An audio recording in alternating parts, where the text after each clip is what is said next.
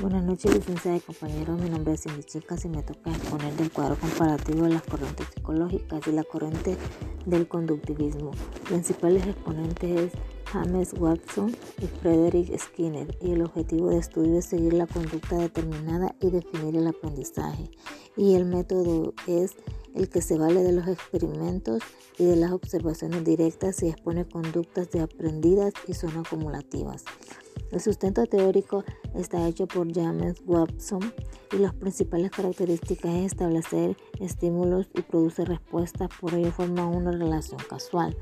Entonces estos son el exponente que me toca a mí hablar un poco, ¿verdad?